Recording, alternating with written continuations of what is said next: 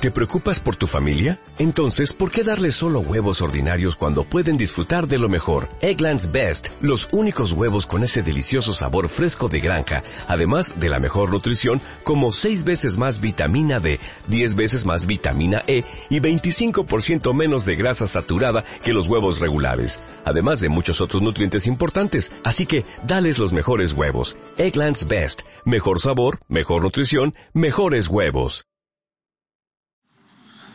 Pues buenos días. Eh, vamos a informar desde Ciudad Juárez, de esta ciudad histórica, antes Paso del Norte, aquí en el estado de Chihuahua. Como es eh, sabido, llevamos muy buena relación con la gobernadora de Chihuahua, María Eugenia Campos Galván, y estamos trabajando de manera coordinada, conjunta, para atender las demandas del pueblo de Chihuahua y, en este caso, lo relacionado con la seguridad. Esta gira tiene que ver con el informe sobre la seguridad en Chihuahua y también con la situación de las aduanas. Vamos eh, a estar más tarde en la aduana de Ciudad Juárez. Estamos haciendo un recorrido por toda la frontera para fortalecer las aduanas con la presencia de elementos de la Secretaría de la Defensa, oficiales y tropa, todo esto para seguir combatiendo el tráfico de drogas, el contrabando y garantizar la seguridad. También se tomó la decisión de que las aduanas estén manejadas por la Secretaría de Marina, en el caso de los puertos, los puertos mismos que dependan de la Secretaría de Marina, como está sucediendo, y las aduanas de la Secretaría de la Defensa para eh, garantizar que no haya corrupción, que las aduanas no sean botín y que se tenga eh, un manejo honesto en las aduanas. Vamos eh, a escuchar con atención, con mucho gusto por estar aquí, a la gobernadora, a María Eugenia Amaro, y luego va a informar el secretario de la Defensa, el general Luis Crescencio Sandoval González, y terminando el general, abrimos para preguntas y respuestas. Esa es la mecánica, ese es el orden del día. Adelante, Mar. Muy buenos días a todos. Saludo al presidente de la República, a los mandos militares, a los medios de comunicación y a todas las autoridades que nos acompañan esta mañana. Venimos de informarle, de informarle una servidora al señor presidente y a su gabinete de seguridad cuáles son los resultados, los índices delictivos en el último mes, eh, resultado de esta coordinación conjunta entre los tres niveles de gobierno a través de las mesas de seguridad estatal.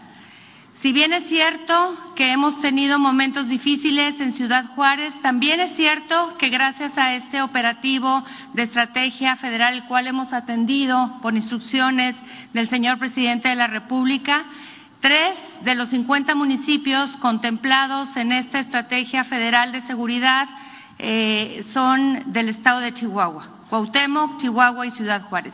Y en estos tres municipios tenemos buenas noticias que darle hoy al estado de Chihuahua y a nuestro país. En primer lugar, en cuanto a índices delictivos de homicidios dolosos, tenemos una reducción en Ciudad Juárez en 39 meses eh, del más del 15% en homicidios dolosos. Esto quiere decir que en más de tres años no habíamos tenido una reducción importante de homicidios en Ciudad Juárez y esto lo hemos logrado gracias a la intervención de los tres niveles de gobiernos con el operativo Juntos por Juárez. Lo mismo en Chihuahua Capital y lo mismo en Ciudad Cuauhtémoc. En una reducción de delitos de homicidios dolosos eh, en menor tiempo, en 24, en, perdón, en una reducción eh, de homicidios dolosos cuando antes, eh, digamos, en 24 meses anteriores, no habíamos tenido una cifra tan baja como el día de hoy la tenemos en Chihuahua Capital y en Ciudad Juárez, en Cuauhtémoc, perdón, con una disminución de más del 20% en homicidios dolosos. Si me permiten compartirles un poco del mensaje que tengo el día de hoy, quiero decirles que el día de hoy recibimos en esta tierra las autoridades federales para acompañar la renovación de nuestras aduanas, una renovación que significará un impulso en esta frontera que sin duda es una de las más importantes de nuestro país. Históricamente, las regiones fronterizas del mundo se han caracterizado por ser altamente dinámicas, zonas de desarrollo y también de riqueza cultural. Y desde aquí, desde la frontera, desde Ciudad Juárez, se mira al mundo de manera distinta. Y particularmente en esta frontera, en Ciudad Juárez, se poseen rasgos específicos que hacen de ella una ciudad emblemática de nuestro país. Además del encuentro cultural de México con Estados Unidos, aquí se unen también tres estados de la comunidad fronteriza, Chihuahua, Texas y Nuevo México. Y para nuestro país, Ciudad Juárez representa el término de una ruta comercial de exportación clave para el intercambio con nuestro principal socio económico. Una ruta que atraviesa el centro de la República y que implica un tráfico de miles de millones de dólares al año. Esta ciudad se construyó en torno a la ruta comercial históricamente más importante, no solo de México, sino de todo el continente americano, y que por más de 300 años fue el único camino disponible que conectaba a ambas naciones. Hoy en día, Ciudad Juárez posee características excepcionales. Por ejemplo, el hecho de que es el único puente fronterizo con terminal de ferrocarril y terminal de carga con aeropuerto. Sin embargo, Juárez ha sido lamentablemente desatendido por las autoridades del pasado. Y el día de hoy, Ciudad Juárez padece un grave rezago en aspectos fundamentales para la dignidad de todos los juarenses. Por eso el día de hoy quiero decirle al señor presidente y a las autoridades que hoy nos acompañan, a toda la nación, a todos los mexicanos, en el estado de Chihuahua nos encontramos trabajando para renovar y para darle un nuevo impulso a nuestros puentes fronterizos en todo nuestro querido estado. Hace apenas un par de días recibimos al embajador de Estados Unidos en México, Ken Salazar, y hablamos de un proyecto integral de renovación bilateral para hacer de nuestra frontera la frontera del siglo XXI. Conformamos un grupo de trabajo compuesto por la congresista del Distrito 16 de Texas, Verónica Escobar, la gobernadora de Nuevo México, Michelle Luján, y una servidora, para así poner sobre la mesa los proyectos de infraestructura y eficientización de ambas naciones. Será un honor llevar a este grupo binacional la buena noticia de que estamos trabajando coordinadamente con el gobierno federal con el propósito de mejorar nuestros procesos aduanales. Así que les digo, bienvenido todo esfuerzo para contar con aduanas más eficientes y libres de corrupción. Pero lo más importante para este gobierno del Estado es dejar muy claro que el principal propósito común será que el desarrollo va a generar modernización. Pero esa modernización deberá ser traducida en bienestar para las personas que hacen sus vidas en esta gran ciudad. No es posible que el Estado de Chihuahua represente el principal exportador de mercancías del país con más de 14 mil millones de dólares tan solo en el tercer trimestre del año 2021 y que al mismo tiempo Ciudad Juárez viva con más de 350 mil hermanos juarenses en situación de pobreza. Licenciado Andrés Manuel López Obrador, usted es el presidente de la República y yo soy la gobernadora del estado de Chihuahua. Entre usted y yo no puede caber la confrontación, la violencia, la indolencia ni la omisión. Ni tampoco puede caber en nosotros el ruido que no nos permite escucharnos y que no nos deje atender el dolor de la ciudadanía, de nuestras familias y, por supuesto, de nuestros hijos, nuestros hijos, el valor más preciado para todos nosotros. Por el contrario, debemos dejar de gritar para escucharnos y poner por encima de todos nuestros intereses, nuestra concentración y nuestro trabajo diario para cambiar esa dolorosa realidad de tantos mexicanos y, por supuesto, de los juarenses. Para lograrlo, debemos compartir entre quienes estamos aquí presentes una misma voluntad y una misma determinación.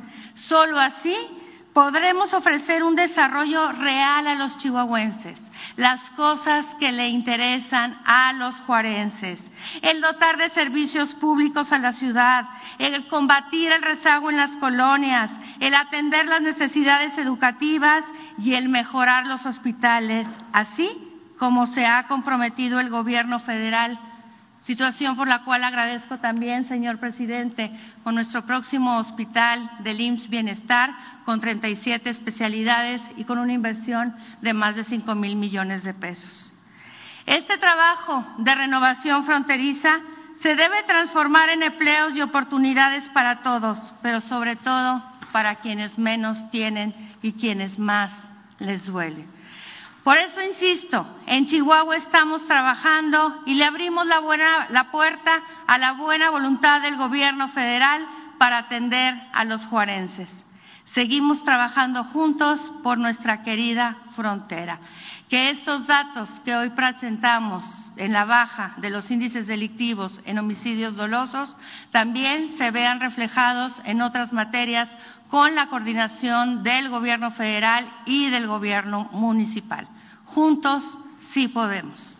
Es cuanto. Muchas gracias. Buen día.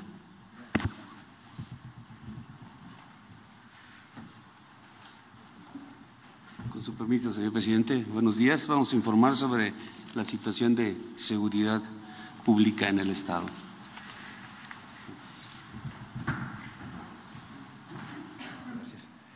Aquí tenemos eh, la, primera información, 67 municipios con los que cuenta el Estado, eh, con eh, un número de habitantes de 3.7 millones de, ellos. Es el, Estado con mayor extensión territorial a nivel nacional y en cuanto a habitantes tiene el 12 lugar. Concentra el 70% de, de los habitantes en lo que es Cuauhtémoc, Chihuahua y Juárez. Adelante, por favor.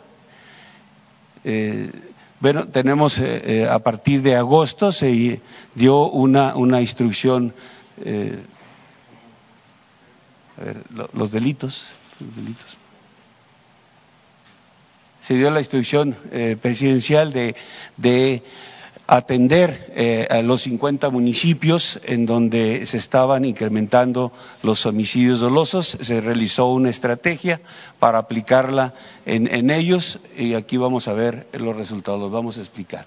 En cuanto a la incidencia delictiva eh, en, en el Estado, en lo que va de la Administración, tenemos que Chihuahua tiene un tercer lugar en homicidios dolosos, va hacia la baja, en trata de personas un quinto lugar a nivel nacional, también hacia la baja, eh, en robo de vehículos un octavo lugar, también a la baja, eh, un doceavo lugar hacia la baja en robo a casa habitación, en secuestro un dieciocho lugar, aquí mencionar que son eh, secuestros express o privaciones ilegales de la libertad, eh, este, en robo de, transporte también un 26 lugar y hacia la baja, y en extorsión un 30 lugar y este, con una tendencia al alza. Y sumando los delitos de impacto, tiene un octavo lugar, pero también su tendencia es hacia la baja. Esto es considerando estos delitos por cada 100.000 habitantes. Vamos a ver cada uno de ellos. Aquí tenemos homicidio doloso, el tercer lugar eh, en la información que tenemos aquí está hasta eh, diciembre, porque es lo que tenemos de datos del Secretariado Ejecutivo de Seguridad Pública. En diciembre tuvieron 171 homicidios que se presentaron en el Estado, su tendencia es a la baja.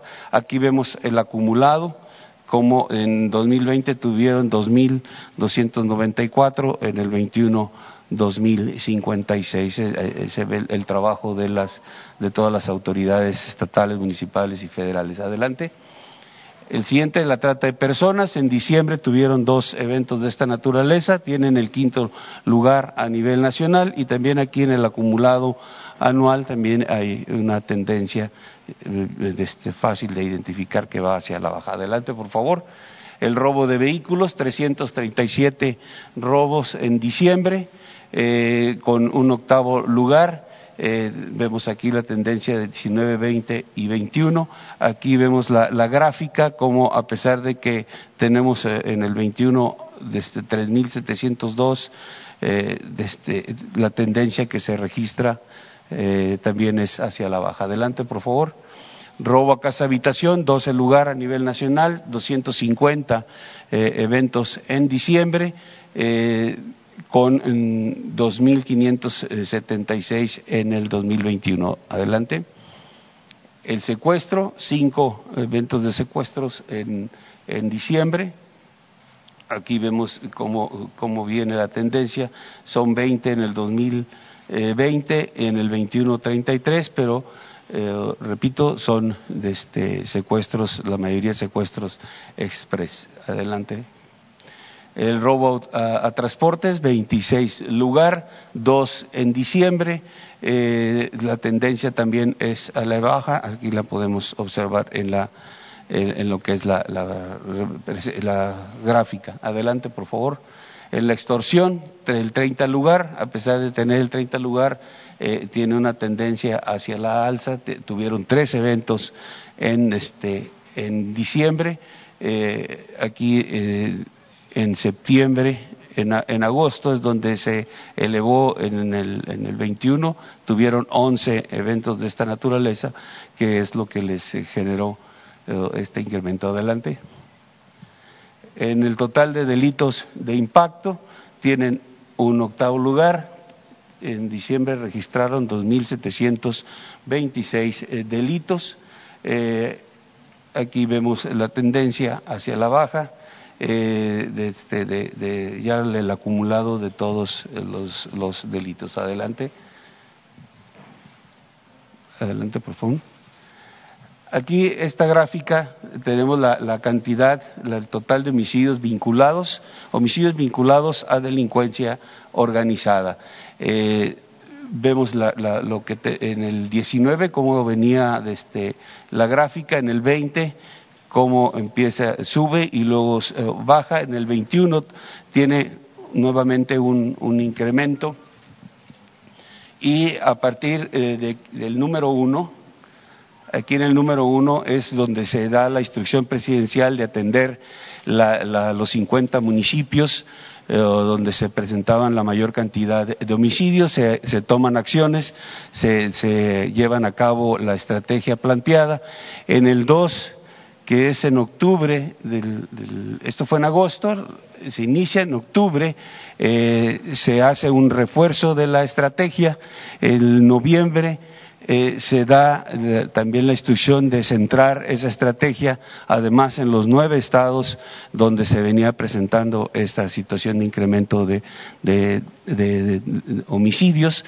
En, enero eh, este, se hace una evaluación de la estrategia, se llevan a cabo reuniones para poder este, determinar qué podríamos seguir haciendo.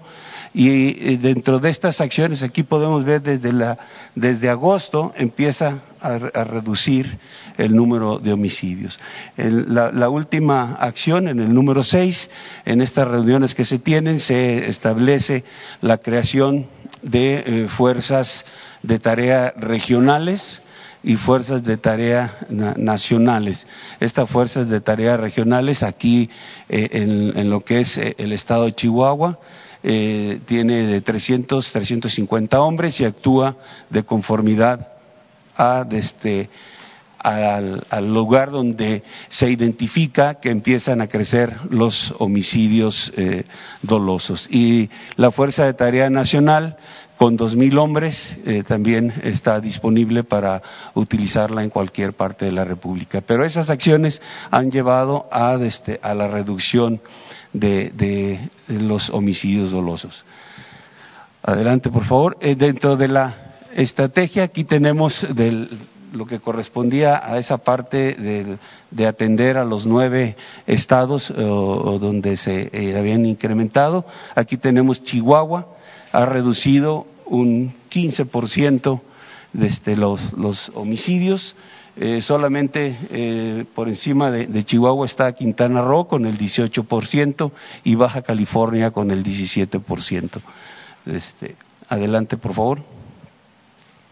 Eh, en cuanto a, lo que se tiene de personal para atender la, situación de, seguridad en el Estado, por parte de la Policía Estatal tenemos 885 elementos operativos eh, por la municipal 5.593, haciendo un total de 6.478 elementos operativos de los 7.109 que tienen.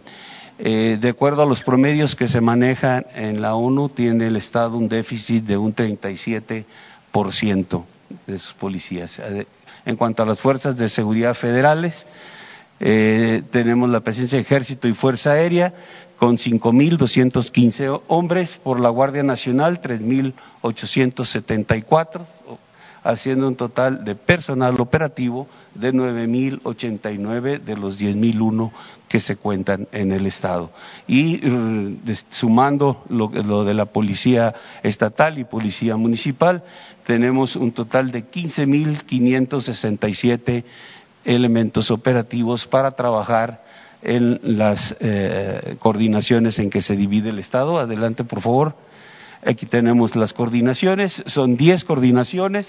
Tenemos eh, la coordinación estatal con sus diez coordinaciones regionales, está en Chihuahua, Cuauhtémoc, eh, Nuevo Casas Grandes, Ciudad Juárez, Delicias, Ojinaga, Valle de Zaragoza, Huachochi, eh, Ciudad Guerrero y Urique. Aquí es eh, el, área como se distribuyen para poder trabajar coordinadamente las fuerzas federales, estatales y municipales. Eh, adelante, por favor. En cuanto a la construcción de compañías aquí de, la Guardia Nacional en el Estado, en el 2020 se construyeron 11, están ya funcionando que son eh, Ciudad Juárez 3, eh, Ahumada, Aldama, Ciudad Guerrero, Chihuahua, Ignacio Zaragoza, Jiménez, Ojinaga y Valle, Valle de Zaragoza. En el 21 se hizo una más en Camargo, están proyectadas para el 22 en Ciudad Juárez, en Chihuahua dos más, Cuauhtémoc dos más. Adicionalmente, en cuatro instalaciones del Ejército fueron cedidas a la Guardia Nacional para que sean las instalaciones desde donde operen y son en Delicias, Huachochic, Hidalgo del Parral y Nuevo eh, Casas Grandes. De tal manera que al final del 22 tendrá este, eh, una cantidad importante de, de compañías de Guardia Nacional el Estado. Aquí sumando serían son 6, 10, 21, 21 compañías este, para poder eh, realizar la tarea de garantizar la seguridad hacia los ciudadanos. Adelante, por favor.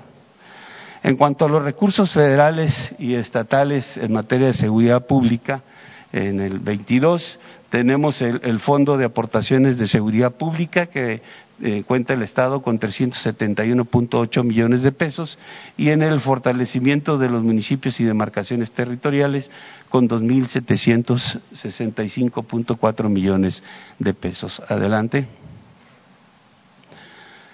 estos son los resultados que se han tenido eh, como parte de la estrategia desde agosto a febrero. 188 días de esa estrategia.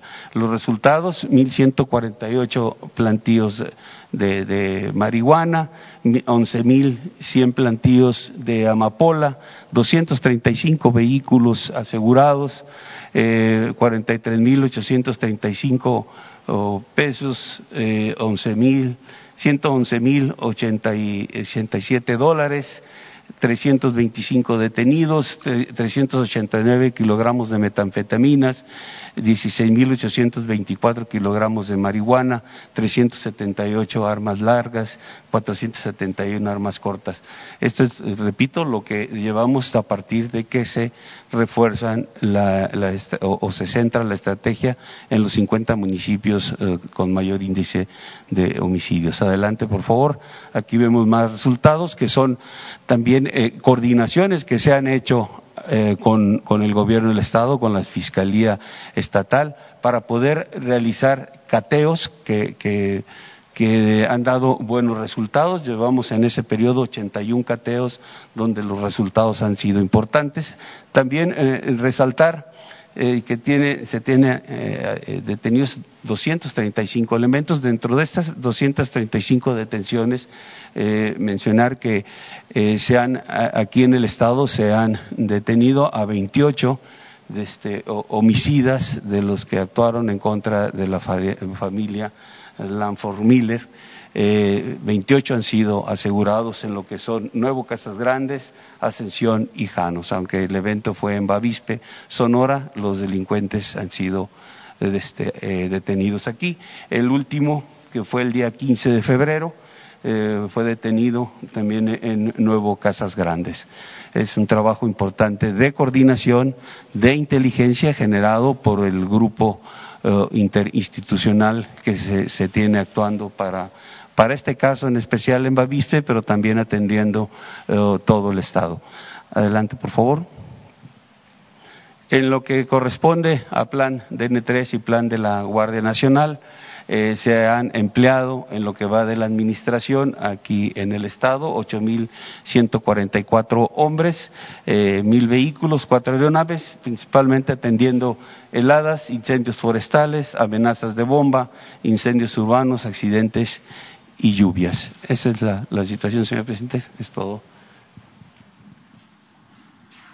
Ah, perdón, nos falta explicar esta, perdón. Eh, en cuanto a la estrategia, analizando los resultados que, llevamos, eh, lo que hace, hace, algún momento mencionaba la, gobernadora, de que van hacia la baja los homicidios eh, dolosos. Aquí vemos lo que teníamos antes de la, de la estrategia. En julio 2021, 168 homicidios se presentaron. Se aplica la estrategia a través de, ese lapso. Tenemos para enero 98 de este, eh, homicidios. Tenemos un 41% eh, hacia la baja. Eh, ahorita en febrero tenemos 42 únicamente si sigue la tendencia, sigue de, seguir la tendencia que lleva, vamos a, acabar en el mes con el mes más bajo de toda la, administración que, se tiene el registro aquí en el Estado. Eh, repito, ese es el esfuerzo, esa es la coordinación de las acciones que se llevan a cabo aquí en el Estado por parte de la Federación del Estado y de los municipios. Es todo, señor presidente.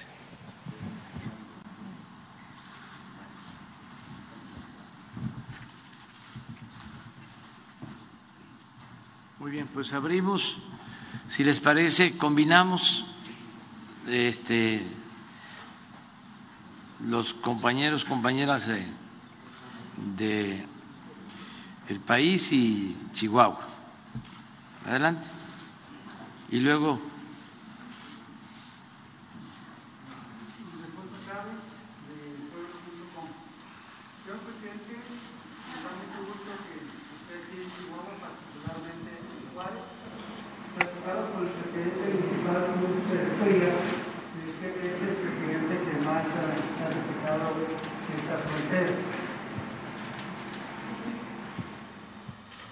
Muchas gracias por estar aquí, gracias por el hospital que se va a construir en Juárez.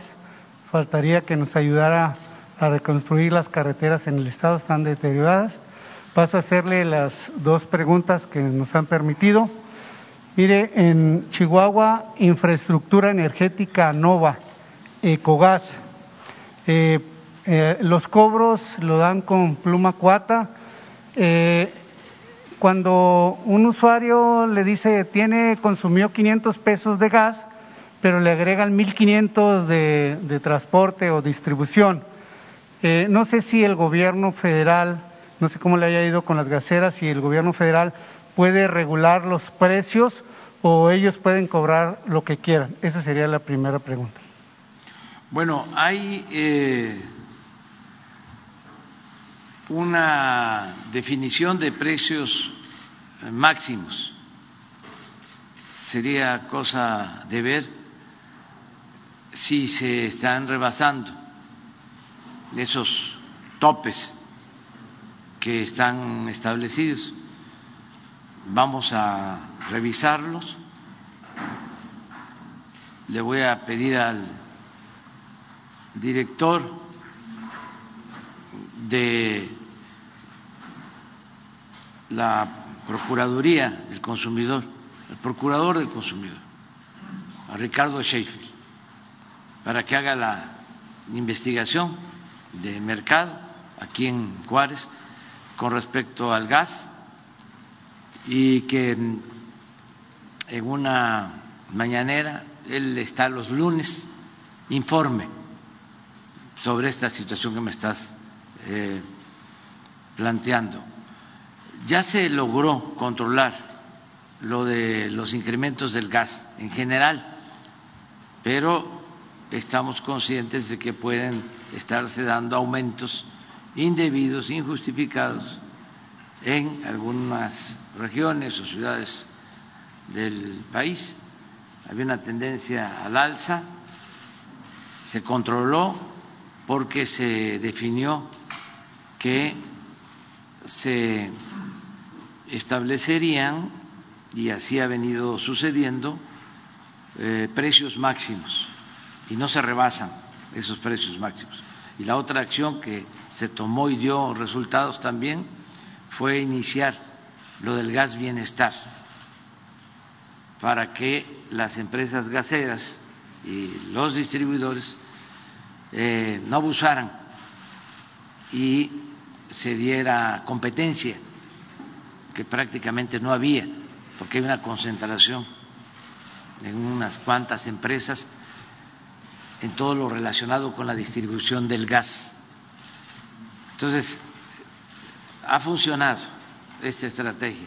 De todas maneras, yo me comprometo a que el lunes, seguramente Ricardo nos está viendo, que nos haga un análisis de precios sobre el gas en Ciudad Juárez.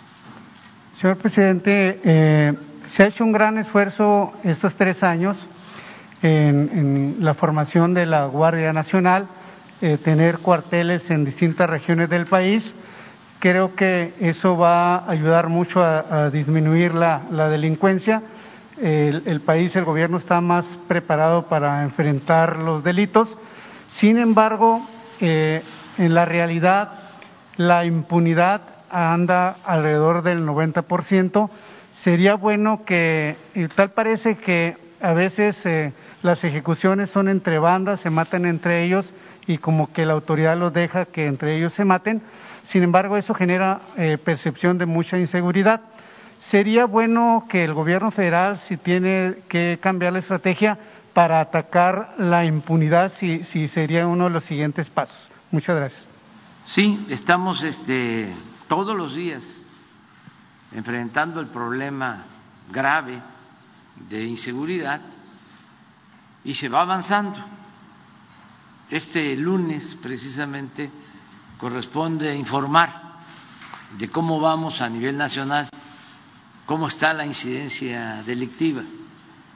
Y adelanto de que son buenos los resultados. Sin embargo, falta más trabajo. Y lo que tú sostienes, el que no haya impunidad.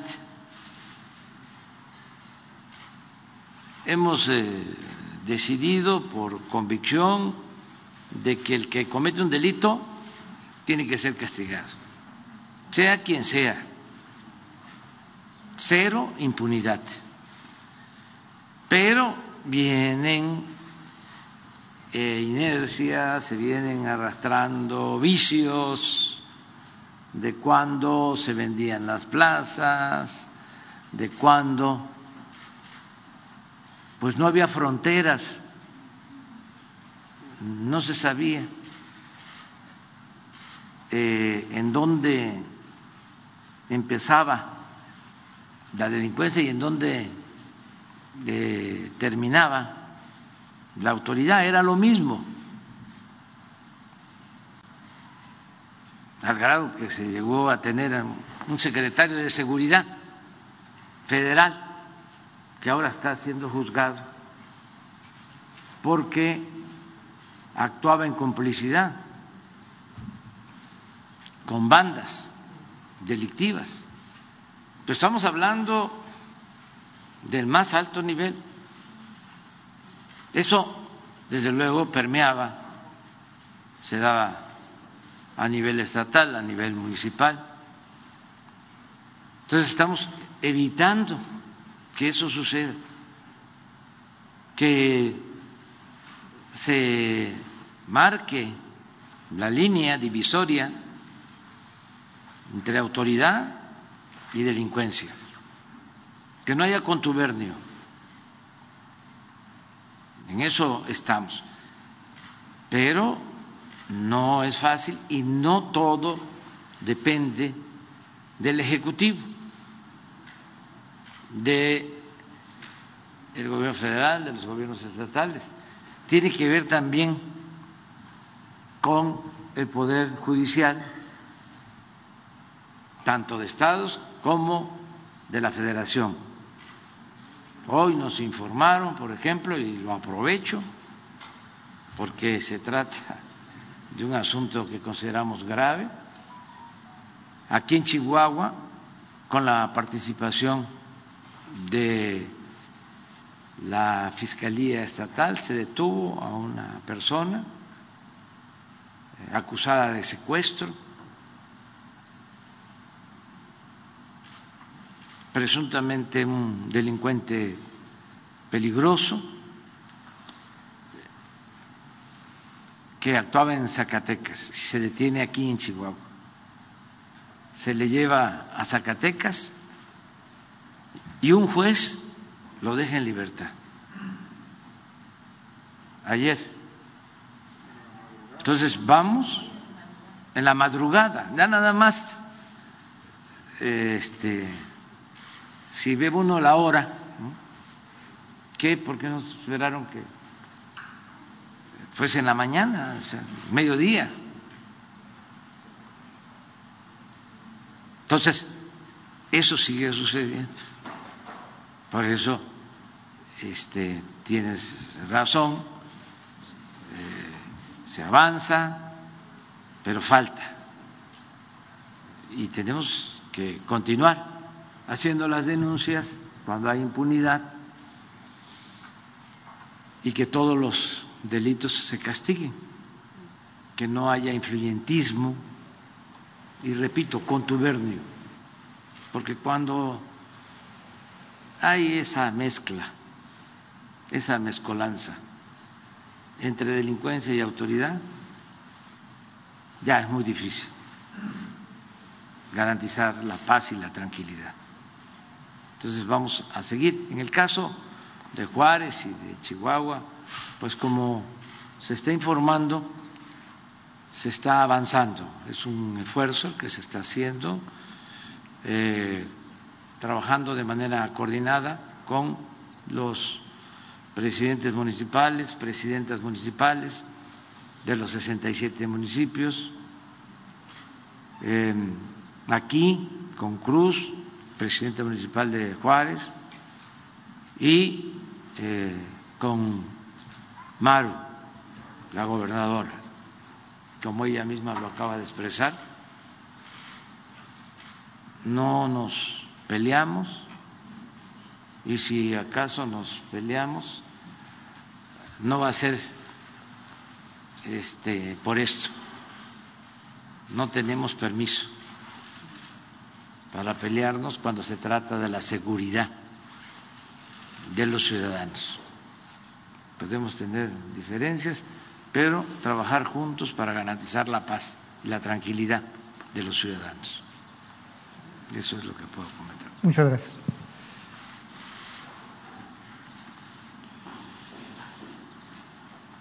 Allá los tres.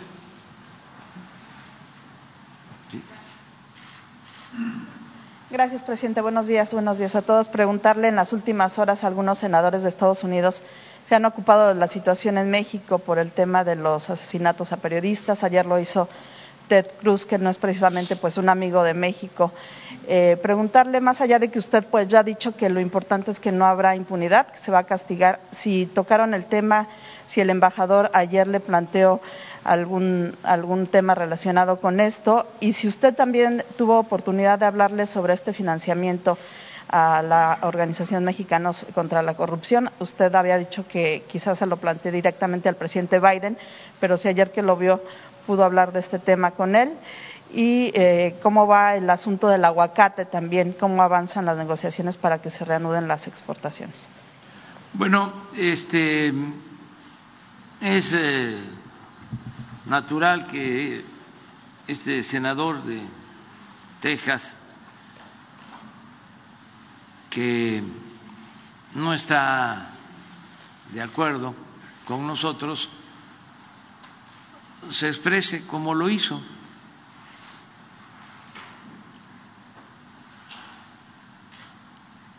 Él está en contra de la política que estamos llevando a cabo en favor del pueblo de México y en defensa de los mexicanos que trabajan y viven honradamente en Estados Unidos. Entonces es de esperarse. Ayer hubo también cuando, como cuando Loret, una especie de todos, todos, somos, ¿cómo se llama el senador? Ted Cruz. Ted Cruz. Los conservadores mexicanos, que históricamente siempre se han destacado por ser traidores a la patria, pues es cosa de de conocer la historia de Santana y lo que hicieron los conservadores cuando fueron a buscar a Maximiliano, pues ellos están contentos y apoyando estas declaraciones. Pero es normal que esto suceda, porque, lo he venido diciendo, ya no se permite o las circunstancias no permiten las medias tintas, la simulación. Antes engañaba a la gente. Se hablaba de cambio y lo que había era gatopardismo. Eso que consiste en que las cosas en apariencia cambian para seguir igual. Se hablaba de sociedad civil cuando eran grupos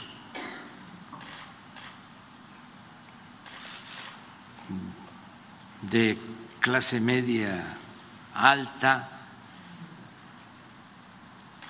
o gente vinculada a organizaciones conservadoras,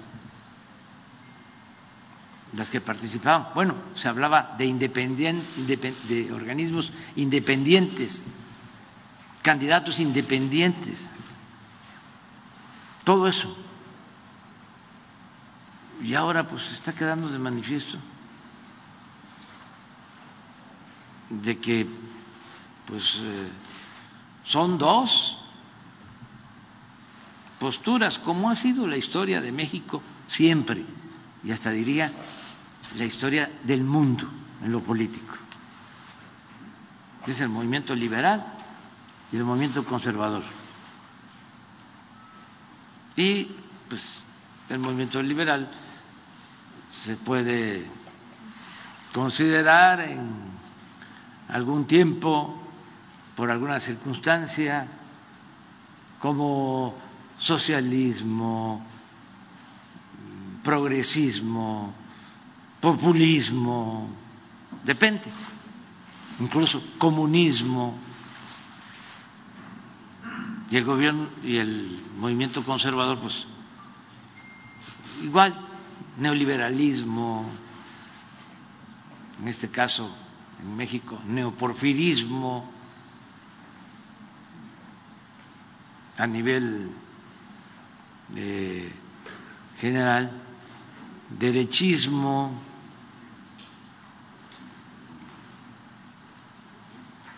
fascismo, racismo, clasismo,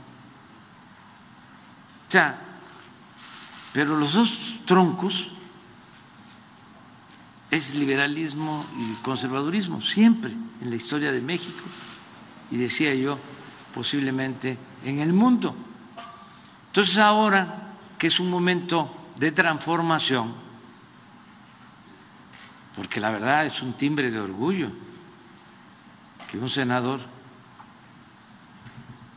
como esta persona se lance en contra del gobierno que represento.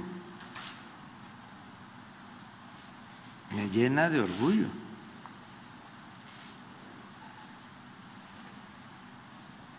por lo que él representa, o sea, por lo que representamos.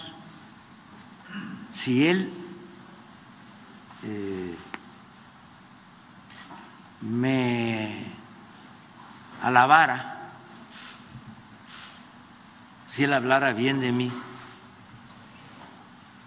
a lo mejor me pondría yo a pensar de que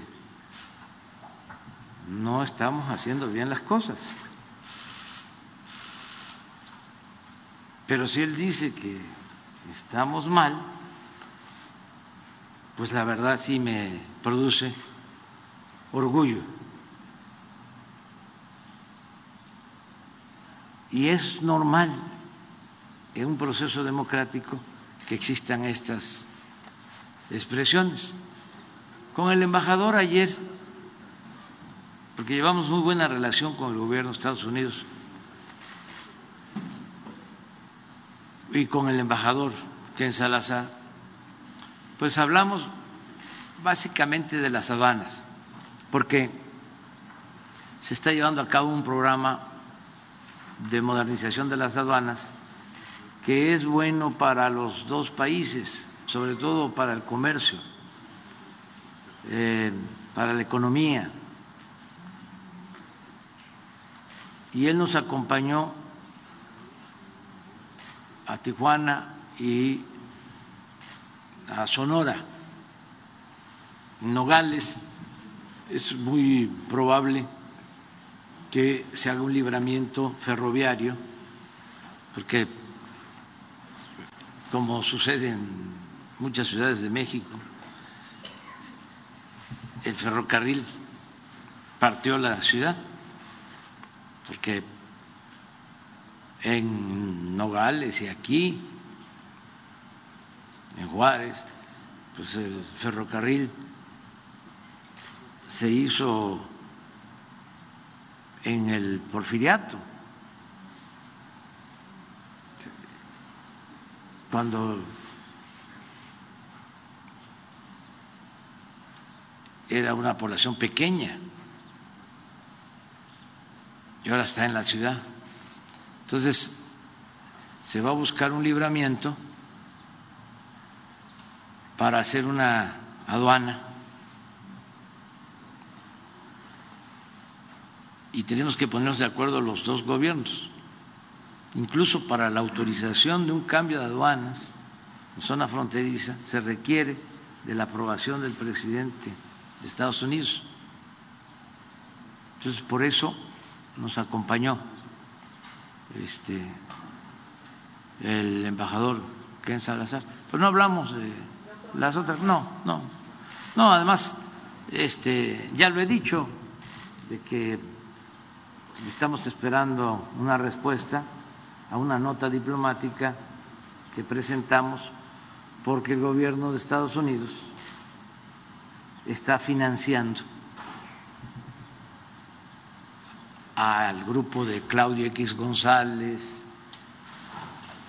y estos grupos que abiertamente están en contra de nosotros y consideramos que es indebido que un gobierno extranjero se ocupe de financiar a un grupo opositor a un gobierno legal y legítimamente constituido de un país independiente y soberano. Creo que eso eh, contraviene los principios de no intervención Entonces estamos esperando una respuesta, porque tenemos las pruebas de que están entregando dinero. Ahora ya no está Claudio X González, este, en apariencia, ¿no? Sigue estando, pero la presidenta es la señora Casal, María Amparo Casal. Entonces lo que queremos es que nos informen y también este, es mucha la hipocresía porque este grupo se hace llamar mexicanos en contra de la corrupción. Imagínense. Por eso digo que son mexicanos a favor de la corrupción. Aquí aprovecho, ahorita te voy a contestar lo del aguacate pero antes este aprovecho para que se aclaren dos cosas. Una, que ayer hice un llamado respetuoso a Lórez de Mola para que, si no tiene inconveniente, me permita dar a conocer las pruebas que tengo de que gana 35 millones 200 mil pesos al año, casi 3 millones de pesos mensuales. ojalá y lo acepte. Y lo digo porque cuando protestaron, este, sosteniendo de que todos eran como Loret, que además eso es muy bueno, porque es este, definirse y quitarse la máscara. Todos somos Loret. Dijeron de que era exagerado lo que yo estaba planteando. No solo que era indebido, sino que era exagerado. Entonces tengo las pruebas, nada más que el INAI no me permite dar a conocer estas pruebas, porque sostienen que no es dinero público. Y yo creo que sí, es dinero público lo puedo probar. No, porque este lo mejor sería que él aceptara dar a conocer cuánto gana y otros. Jorge Ramos, López Dóriga, Ciro Gómez Leiva, Carmen Aristegui. ¿Cuánto ganan? Porque nos vamos a quedar anonadados, sorprendidos. La gente no tiene una idea de cuánto ganan estas eh, personalidades que no defienden al pueblo. Les pagan todo ese dinero para defender intereses creados contrarios al pueblo. Les pagan todo ese dinero para mantener el régimen de opresión, de injusticias y de corrupción. Y es dinero que deja de recibir el pueblo. Es dinero del presupuesto. O de negociaciones que se hacen para entregar bienes nacionales, bienes del pueblo, a particulares. Entonces, sí conviene aclarar esto. Lo mismo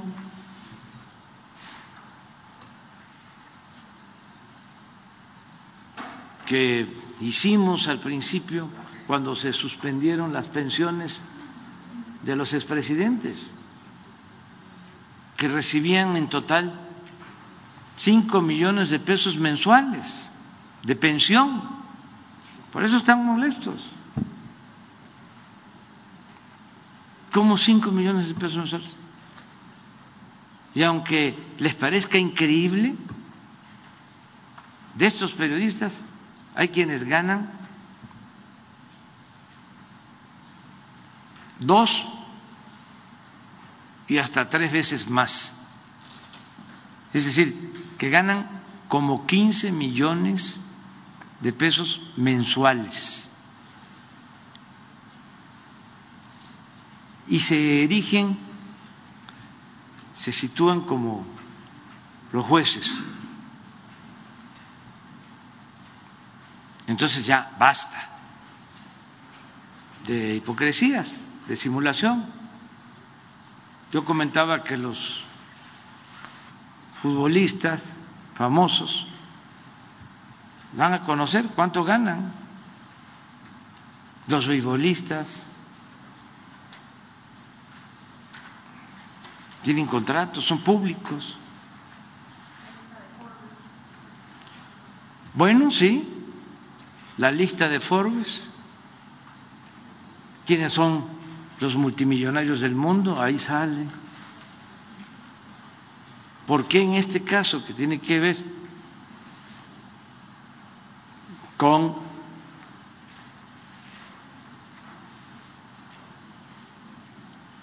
el bienestar de el pueblo, con el sector público, con el servicio público, no se van a dar a conocer eh, estos ingresos. ¿Por qué nada más los servidores públicos?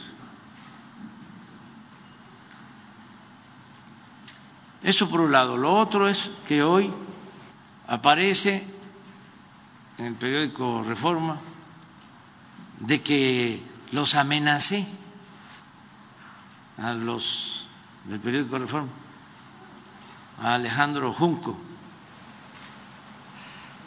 Hasta me gustaría, ¿no tendrán lo que dije ayer para ver si ustedes consideran que fue una amenaza?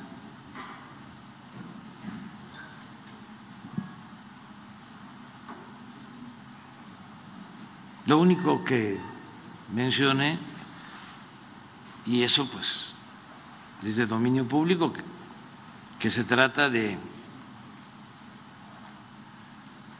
un medio al servicio de la mafia del poder, que ha dañado mucho a México. El reforma se consolidó con Salinas de Gortari. Y en ese sexenio de Salinas fue cuando más se saqueó a nuestro país. Se dedicaron a entregar los bienes nacionales a particulares. Salinas creó un llamado grupo compacto y les entregó minas y bancos y empresas. Creó una nueva oligarquía. Y producto de eso, pues surge el Reforma. ¿Cuándo se funda el Reforma? Durante el gobierno de Salinas. Sería bueno que hasta explicaran este cómo adquirieron el terreno del edificio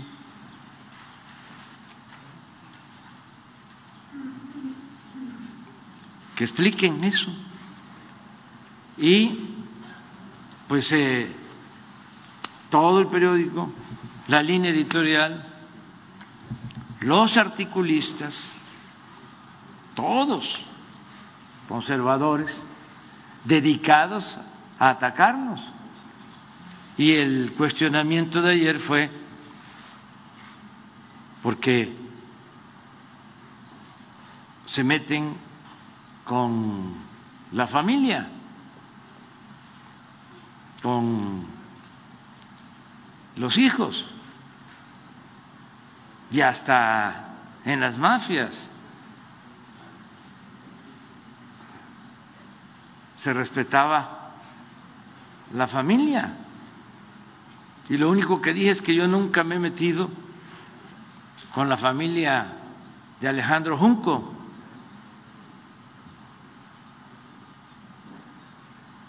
ni con ningún familiar de ningún político. Y llevo tiempo en esto. Pero sí considero de que es un pasquín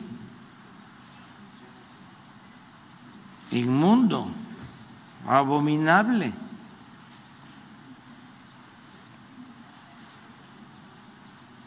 Del conservadurismo más nefasto y corrupto de los últimos tiempos. Y esto es muy importante decirlo y es muy importante el debate sobre este tema, porque saben, eh, una prensa así, que no es toda la prensa, de México, afortunadamente, pero una prensa así, conservadora, defensora de privilegios, fue la que hizo la campaña en contra de Francisco y Madero y fue la que preparó el terreno para el asesinato del presidente Madero y del vicepresidente José María Pino Suárez. Y había un fondo en el porfiriato para financiar a periodistas y a intelectuales conservadores. Se le llegó a, llamar el fondo de los reptiles y lo manejaba el secretario de Hacienda, Limantur, y financiaban al periódico de más tiraje. Claro, no se puede comparar con el Reforma porque el imparcial en la época de Porfirio Díaz llegó a tirar en aquel entonces un promedio de 120 mil ejemplares diarios, a veces 150 mil ejemplares diarios, cuando México tenía 15 millones de habitantes y muchísimo analfabetismo. Entonces tenía una influencia ese periódico. Quizá eh, podría ser el equivalente a una televisora, pero tampoco porque ya están ahora en decadencia, porque se utilizan más las redes sociales. Pero eh, todos esos periodistas, cuando triunfa la revolución, después de la batalla de Ciudad Juárez, donde triunfa Madero, porque aquí se decide el triunfo de la revolución, pues se vuelven antimaderistas, todos. Y se lanzan contra el presidente a socavar al gobierno democrático. Y ellos, repito, crearon las condiciones para el golpe de Estado, para eh, el establecimiento de la dictadura huertista. Entonces yo conozco la historia y es mucho mejor que la gente sepa de esto porque es una especie de golpismo el que van este, preparando, destruyendo a opositores políticamente hablando.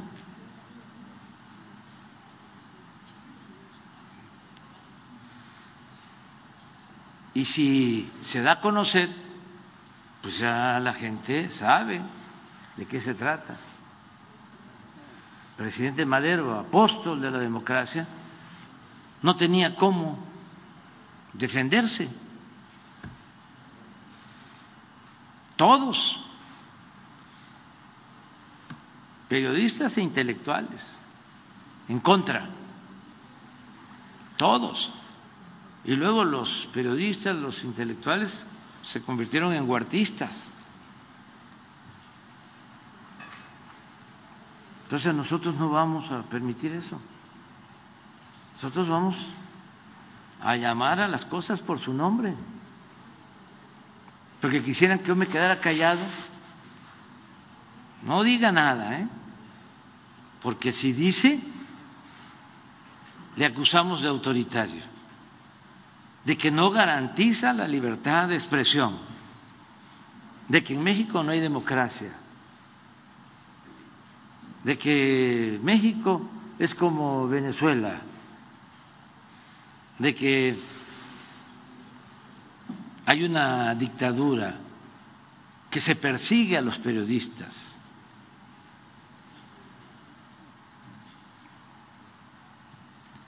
Puso hace unos días Jorge Ramos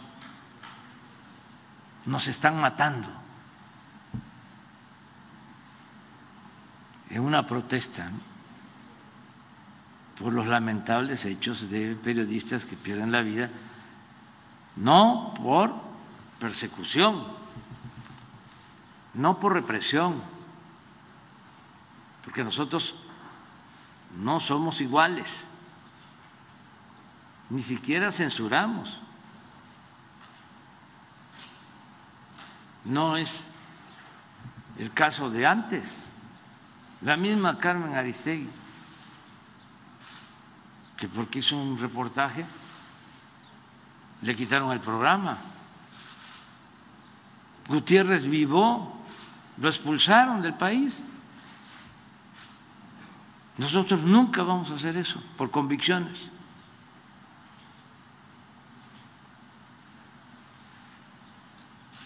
No hay represión y vamos a garantizar siempre el derecho a disentir. Pero queremos también tener el derecho de réplica o la libertad de expresión aplica para unos y para otros no. Se tiene que silenciar el presidente, no ejercer la libertad.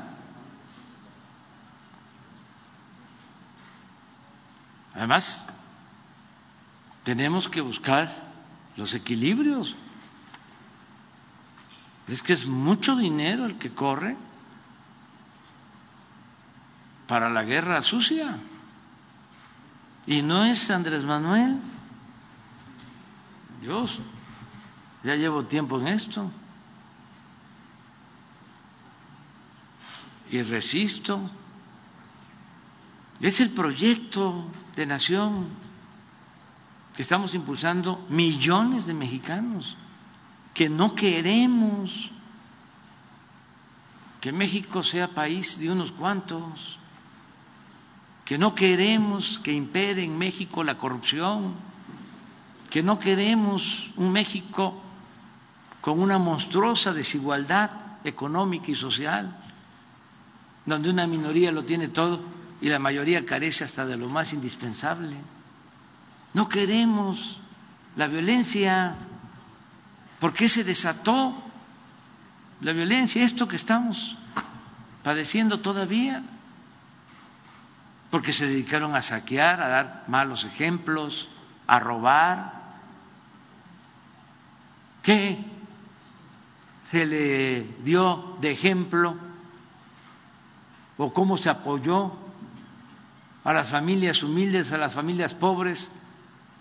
¿Cómo se atendió a los jóvenes durante el periodo neoliberal?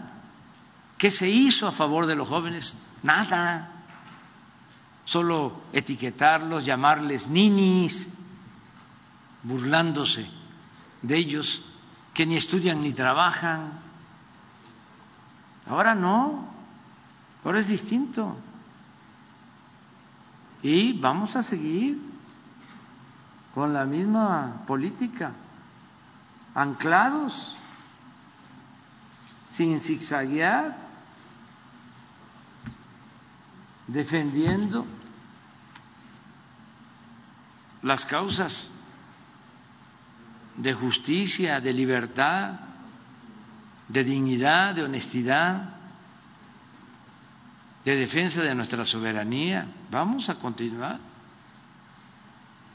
Y también, ya para concluir, decir que celebro también que todo esto se esté dando de manera pacífica porque las tres transformaciones que han habido en la historia del país se han hecho con violencia. No lo deseaban así los dirigentes, los padres de nuestra patria, pero así se presentaron las circunstancias. La independencia pues fue violenta aquí en Chihuahua. Asesinaron a Hidalgo. Fíjense los conservadores ¿Cómo son? Le cortaron la cabeza y le exhibieron diez años en Guanajuato, en la plaza, Alóndiga Granaditas. Diez años. El mensaje es para que nadie se atreva a enfrentarse contra los privilegios, porque Hidalgo se atrevió a decirles cuando lo estaban excomulgando, llegó a decir, el único Dios de ustedes, los oligarcas, el único Dios de ustedes es el dinero. Entonces no se lo perdonaron, pero además fue el primero en proclamar la abolición de la esclavitud. Pero fíjense qué odio, cuánta hazaña. Diez años la cabeza.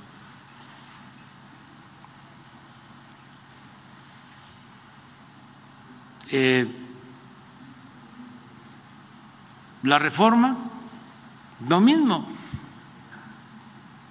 Bueno, guerra de reforma intervención francesa porque los conservadores fueron a buscar a Maximiliano, nos invade Francia, por eso Chihuahua es un estado grande e histórico,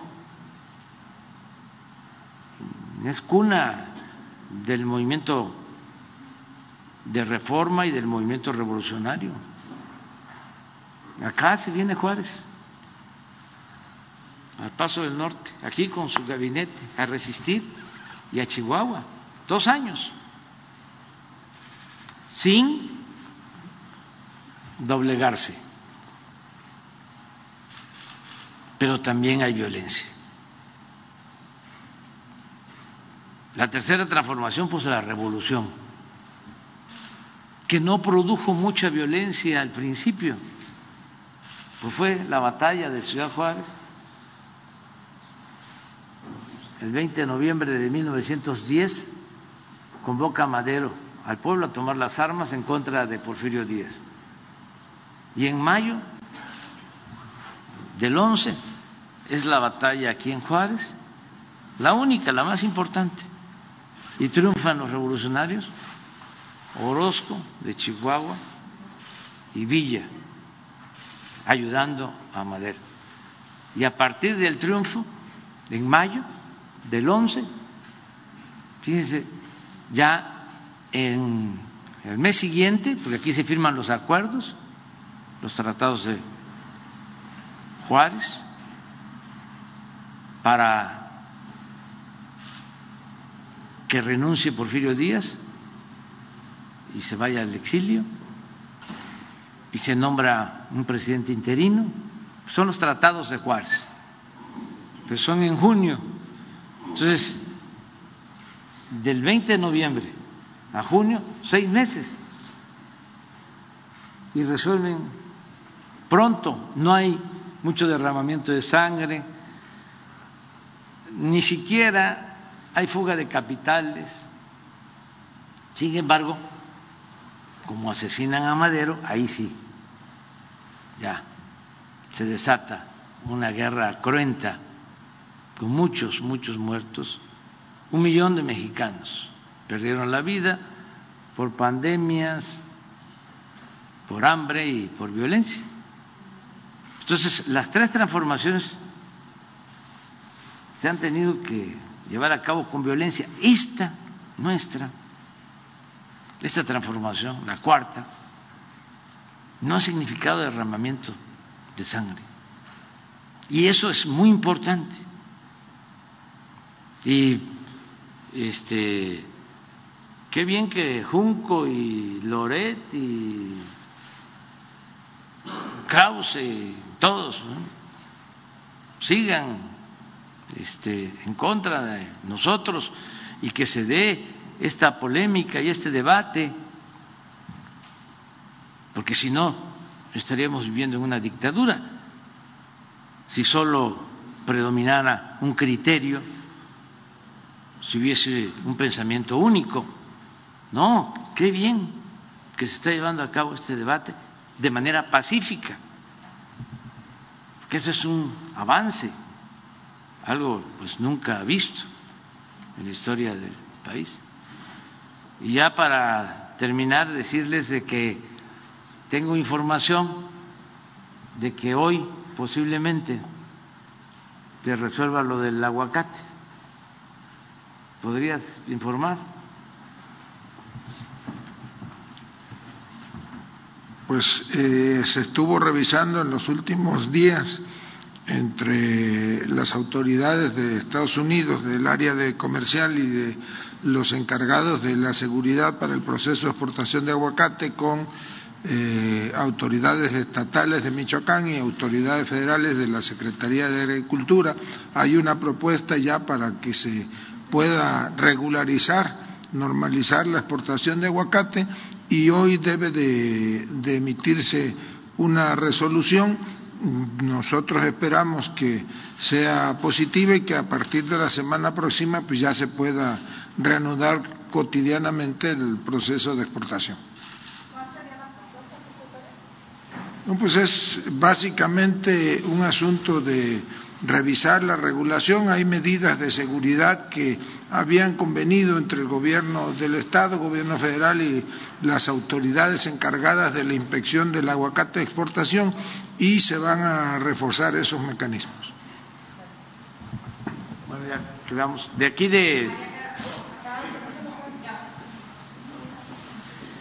Gracias. Eh, para consultarle, eh, ¿cuál es la situación específica o qué información de inteligencia tiene usted sobre lo que está ocurriendo en Ciudad Juárez? Porque si bien han bajado los homicidios, las modalidades son muy graves. Eh, le hablo de una balacera en un lugar público con 10 víctimas, 7 heridos, 3 asesinados, una balacera en el Valle de Juárez, ahí mismo un, un doble feminicidio con mutilación, probablemente también atribuido a la delincuencia organizada, esto en enero.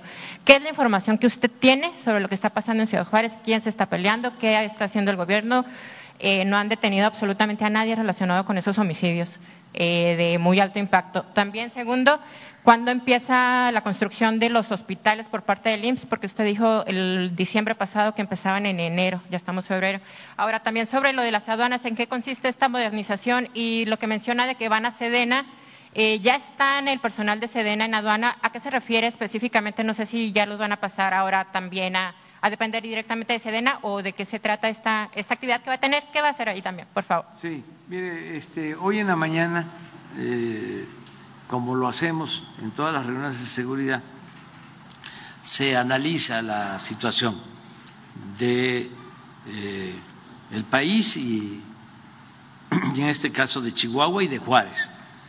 Y eh, el informe que nos presentó la gobernadora eh, consistió en hablar de los incendios que han habido en Juárez, de estos diez homicidios, de las dos eh, mujeres que lamentablemente eh, fueron asesinadas, ya se tiene conocimiento de esto y se está actuando. ¿Qué es lo que se tiene conocimiento? ¿Qué se sabe? ¿Qué pasó? A ver, gobernador. Gracias. Es una ya lo hemos eh, dicho de manera pública y ha habido detenidos. Si quieres acercarte a la Fiscalía General del Estado, pero en coordinación con los mandos federales se ha logrado la detención de estas personas. En el caso del feminicidio, ¿verdad? Y en el caso del feminicidio. Y yo te puedo decir, es delicado hablar de las líneas de investigación, pero yo te puedo decir que son pugnas entre el crimen organizado, entre cárteles del crimen organizado, y son dos cárteles que están establecidos aquí en Ciudad Juárez y es una pelea por la plaza. Es delicado que yo te lo diga, pero esta es la situación. Ok, hay detenidos en el caso de los feminicidios, pero ¿qué pasó con el caso del bar, el viejo este, que también, eh, bueno, el caso de la balacera pública? También. Y cuando se refiere a que hay una pugna, ¿qué es lo que está ocurriendo? ¿Quién es? El territorio. Es, un es el territorio para la venta de la droga. ¿Quiénes están a cargo? Específicamente por el cristal. No te voy a dar nombres de los, de los grupos, de los cárteles, eh, y, pero esto es lo que está sucediendo. Bien, actuando, que es lo más importante. Se está actuando y tú fuiste testigo de la operación Juntos por Ciudad Juárez que se estableció justo al día siguiente que sucedieron las primeras amenazas, los incendios. Fue una reacción que se tuvo por parte del gobierno federal, el gobierno del estado y el gobierno municipal de manera contundente, eh, con una acción que no se había dado en años por el municipio de Ciudad Juárez. Estoy hablando del uso de la fuerza, te estoy hablando de inteligencia, pero también te estoy hablando de contención, te estoy hablando de patrullas, te estoy hablando del uso de la fuerza de más de, eh, de casi dos mil elementos de la Sedena, de 100 elementos de la Policía Estatal, de un número importante de patrullas, de elementos de tecnología, del helicóptero que fue arrendado por gobierno del Estado y eso justamente nos ha traído que los índices delictivos vayan a la baja. Sabemos que todavía no es lo ideal y sabemos que esto genera eh, pues eh, incertidumbre entre la población, pero sabemos que estamos trabajando en el camino correcto y no vamos, no nos va a temblar la mano ni al gobierno federal, ni al gobierno del estado, ni al municipio para continuar con estas acciones y decirle a los generadores de violencia que dejen de meterse con la sociedad civil. ¿Qué fue lo que pasó en el bar Viejo Este? ¿Qué información tienen? ¿Qué fue lo que pasó en dónde? En el bar Viejo Este, previo a las a los incendios fue como dos días antes, eh, una balacera, ingresando dos hombres armados, eh, disparan contra diez personas, hay siete heridos. También, déjame decirte que muchas son reacciones justamente a este operativo y a las personas que se han detenido, que mucho de esto está surgiendo al, del interior de uno de los cerezos aquí en Ciudad Juárez. gracias. ¿Los hospitales, presidente, para cuándo?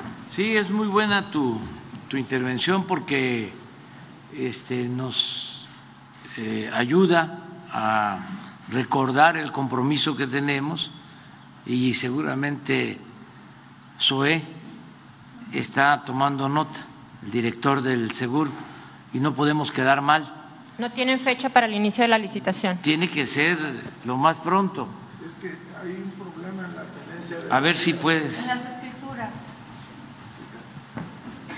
Hay una diferencia en la tenencia de la tierra, entonces está haciendo el trámite para que de gobierno estatal pase al Seguro Social la propiedad del inmueble y en tanto no se termine de regularizar no puede este, arrancar, ya está preparado proceso de licitación, pero se tiene que esperar eh, que termine el trámite, que debe ser como entre 20 días y un mes. Pero de todas maneras, o sea, es muy bueno lo que planteas, porque es a lo que nos enfrentamos. Eh, tenemos que estar empujando al elefante, al aparato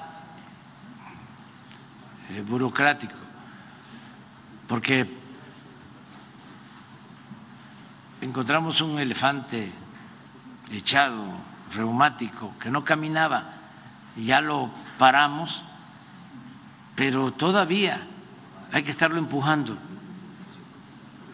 Esto mismo me sirve para este, informar lo de los carros eh, extranjeros se firmó el acuerdo, pero ayer que fuimos a Tijuana y a Sonora está el reclamo y aquí es lo mismo porque no solo son los 2.500 pesos, sino que hay que pagar a agentes aduanales y luego las placas y luego el trámite. O sea, de lo más complicado. Y ya hemos dado instrucciones a la secretaria de Seguridad y al secretario de Gobernación para que se actúe y se cumpla con el compromiso, porque hablamos de 2.500 pesos y además de que eh, lo íbamos a hacer sin eh, tanta burocracia y ahora pues este, se está viendo que son muy pocos los puntos para el trámite, son las aduanas. Si esto está pasando en la frontera, donde hay aduanas, imagínense qué va a suceder en Zacatecas, donde también se va a aplicar el programa, o Michoacán.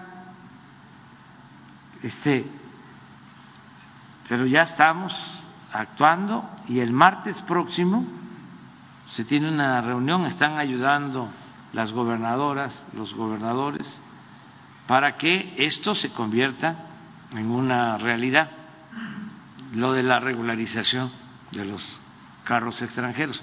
Y acerca de la pregunta que me hace sobre las aduanas, sí, todas las aduanas del país eh, van a estar, ya están siendo administradas por la Secretaría de Marina en el caso de los puertos, y por la Secretaría de la Defensa. Ya hay un acuerdo en el que dejan de depender del SAT. Sí, por la cuestión normativa, porque los ingresos van a Hacienda, pero la vigilancia, el control de las aduanas está a cargo de la Secretaría de la Defensa. Esto nos ha permitido, eh, ya tenemos resultados, eh, bajar el, reducir el contrabando, sobre todo el contrabando de combustibles, porque eh, enfrentamos el llamado huachicol, la ordeña de los ductos y empezaron a meter eh, diésel, gasolinas de contrabando. Entonces, eh, a partir de que tiene el ejército el control de las aduanas, ya tenemos registros de una disminución del contrabando y hay más eh, consumo, más demanda de los combustibles que distribuye Pemex. Eh, acuérdense, o sea, yo creo que todos sabemos, pero los que tenemos más edad, sabemos de que antes las aduanas eran como botines, se manejaban para eh, beneficio de políticos. Se entregaban con ese propósito. Yo siempre cuento la anécdota de que cuando gobernaba don Adolfo Ruiz Cortines, tenía un amigo de la Cruzano que había estudiado con él y jugaba dominó don Adolfo con él en Los Pinos los fines de semana. Y lo sonsacaron al amigo de don Adolfo. Y le dijeron, no seas tonto si eres amigo del presidente, aprovecha, pide que te ayude. Y entonces van a jugar dominó y le dice el amigo a don Adolfo, este, ayúdame, si somos amigos, nos conocemos desde la escuela. Dice don Adolfo, ¿y qué quieres? Pues una aduana.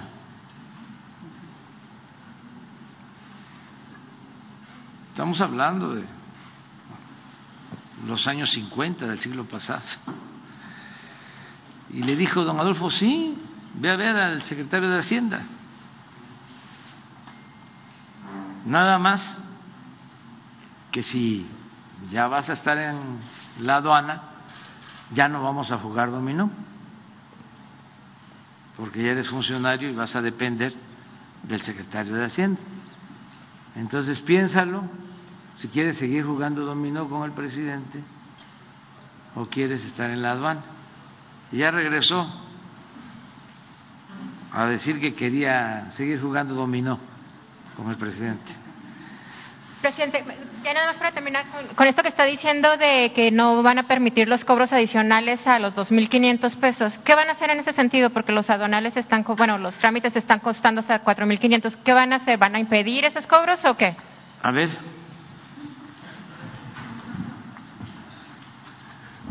El planteamiento es hacer una modificación legal en la lógica de que ya no es necesario el trámite en una agencia aduanal porque los vehículos entraron antes de la fecha del decreto a territorio nacional. Habría que acreditar que entraron o que están en el territorio nacional para ya evitar el trámite aduanal. Y habrá nada más el cobro adicional en cada estado del derecho de la placa, que son varía entre 400 y 900 mil pesos. ¿Esto cuándo sería? Pues ya a partir de la semana próxima. ¿Van a tomar medidas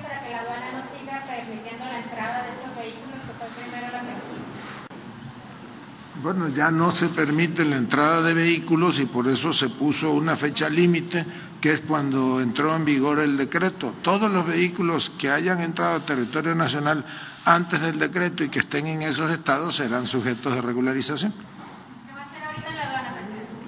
Vamos a, a este, hacer una revisión porque se están haciendo obras de ampliación en las aduanas lo que les comentaba, por ejemplo, de eh, en el caso de Nogales, el hacer este libramiento ferroviario eh, con la nueva aduana de los dos lados.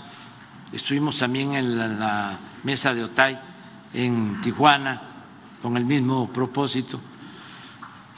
Y en todas las aduanas se va a mejorar el sistema de vigilancia que se utiliza, que ya eh, es un sistema caduco, rebasado, pero además se tenía un contrato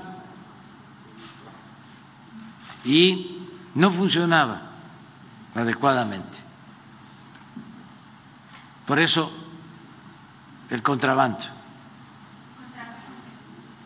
con una empresa particular y ahora se va a licitar para que eh, toda la tecnología eh, sea manejada por el Estado, sea pública, toda la tecnología, no eh, contratar el servicio porque es muy delicado.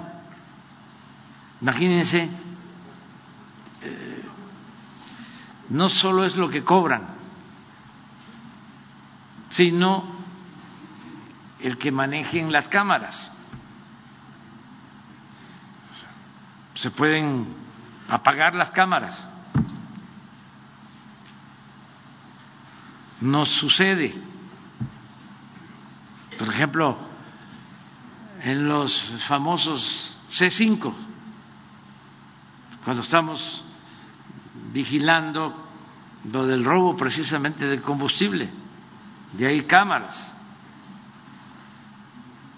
y eso nos sirve de prueba para eh, proceder legalmente. Y de repente se apagan las cámaras. O lo que sucedía en Pemex con lo del huachicol. La torre de Pemex tenía un piso el tercero dedicado a la tecnología para supuestamente evitar el robo de combustible de los ductos. Entonces, tecnología avanzada con sensores para medir la presión de los tubos, de los ductos, cuando eh, se produce una toma clandestina y están extrayendo gasolina, baja la presión del ducto y con este sensor se da a conocer en un centro de mando y suena una alarma. Y se puede saber en dónde está la toma clandestina, en dónde están ordeñando el ducto, como se dice coloquialmente. ¿Qué pasaba? Pues que sonaba la alarma y nadie actuaba, intervenía. Entonces, no es nada más un asunto de tecnología, incluso puede hasta resultar contraproducente si la tecnología está manejada con eh, personas no honradas, no honestas, no íntegras. Por eso tomamos la decisión de que las aduanas las controle la Secretaría de la Defensa, porque queremos resolver este problema. Y ya empezamos a notar, les decía, de qué funciona, porque ya nos está aumentando la recaudación en aduanas. Ya estamos recaudando, bueno, el año pasado se recaudaron alrededor de un billón de pesos de aduanas. Creció como 200 mil millones de pesos. Es que la corrupción hay que combatirla no solo por razones de índole moral, sino porque es mucho, mucho, mucho, mucho lo que se fuga, lo que se va por el caño de la corrupción.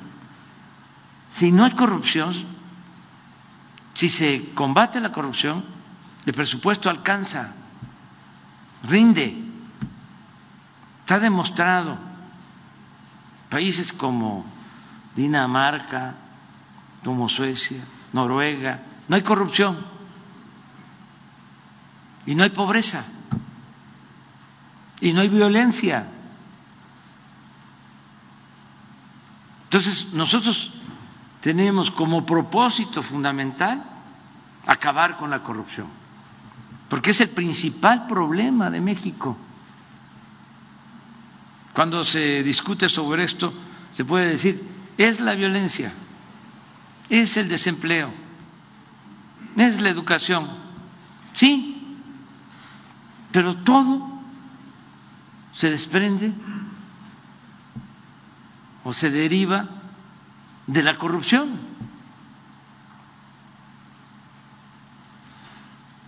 Eso es lo que más ha dañado a México, la corrupción política. Nosotros estamos avanzando, vamos a este 21 de marzo a inaugurar el nuevo aeropuerto y sin corrupción. Estamos haciendo uno de los mejores aeropuertos del mundo se va a inaugurar. Solo hay tres en el mundo con pistas eh, de calidad, de concreto, de 4.500 metros cada pista. Tres aeropuertos en el mundo. Y cuando se inaugure y lo vea la gente, se va a sentir muy orgulloso. Y esto se logró por una serie de factores, tomar la decisión, el pueblo nos ayudó, se hizo una consulta, dijo la gente, no al aeropuerto de Texcoco, porque querían hacer un aeropuerto en el lago de Texcoco, imagínense, los hundimientos, el aeropuerto que hicieron hace 12 años, mejor dicho, la terminal B del aeropuerto de la Ciudad de México, se hunde. Hay que estar poniendo rampas. Y donde tenían pensado hacer el aeropuerto es la zona de más hundimientos en todo el Valle de México. Lo que nos iba a costar solo el mantenimiento de ese aeropuerto y se iba a terminar en el 2025. Pues resulta que ahora tomamos la decisión, la tomó el pueblo con la consulta, por eso es importante la democracia, de no continuar con ese eh, proyecto y hacer el aeropuerto nuevo en la base aérea de Santa Lucía, que ahora ya se llama Aeropuerto Felipe Ángeles, y lo vamos a inaugurar el 21. Se construyó en dos años y medio de calidad, de lo mejor del mundo, y se tenía estimado, estimado para el aeropuerto de Texcoco 300 mil millones. Y el que vamos a inaugurar, la construcción, 75 mil millones.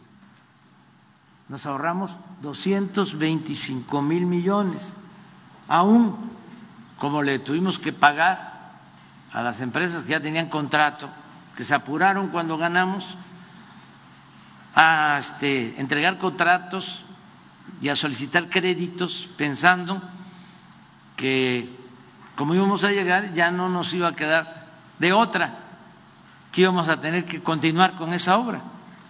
Y tomamos la decisión de decir, no, aunque tengamos que pagar, y no de, quedamos a deber a nadie. Y de todas maneras, si se le agrega lo que se pagó a esas empresas, 100 mil millones de pesos más, estamos hablando de un ahorro de 125 mil millones de pesos por esa decisión. ¿Cuánto nos va a costar el tren Maya? Mil quinientos kilómetros del tren Maya, doscientos mil millones. Si ya tenemos un ahorro con esa decisión de 125, quiere decir que tomar esa decisión nos significó financiar el tren Maya en un 65%. Pero así me podría pasar todo el día eh, hablándoles de cómo nos rinde el dinero. Por eso no hemos contratado deuda adicional porque no hay corrupción, porque era excesivo el saqueo, se dedicaban a robar. Estamos haciendo 2.700 sucursales del Banco del Bienestar, que va a ser el banco más importante de México. Aquí en Chihuahua aquí debo tener el dato, de los 67 municipios van a tener sucursales del Banco del, del Bienestar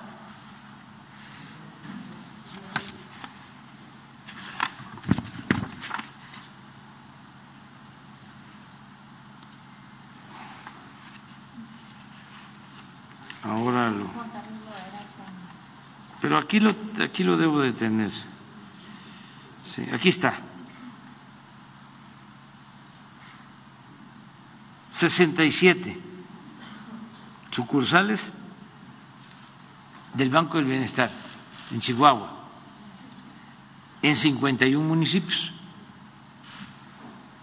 Son 67 este, municipios.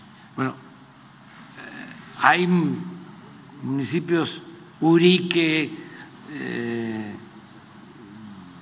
qué sé yo, este, Morelos,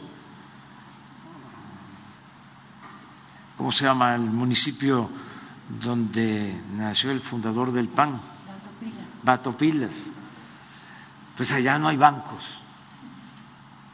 Y allá se están construyendo estos bancos, eh, eh, estas sucursales del Banco del Bienestar. ¿Para qué? Para que la gente mayor que recibe su pensión no tenga que moverse y pueda cobrar ahí. Y los jóvenes que reciben sus becas, lo mismo. Bueno, ¿cuánto creen que cuesta con los ingenieros militares hacer una sucursal del Banco del Bienestar? Cinco millones seiscientos mil pesos.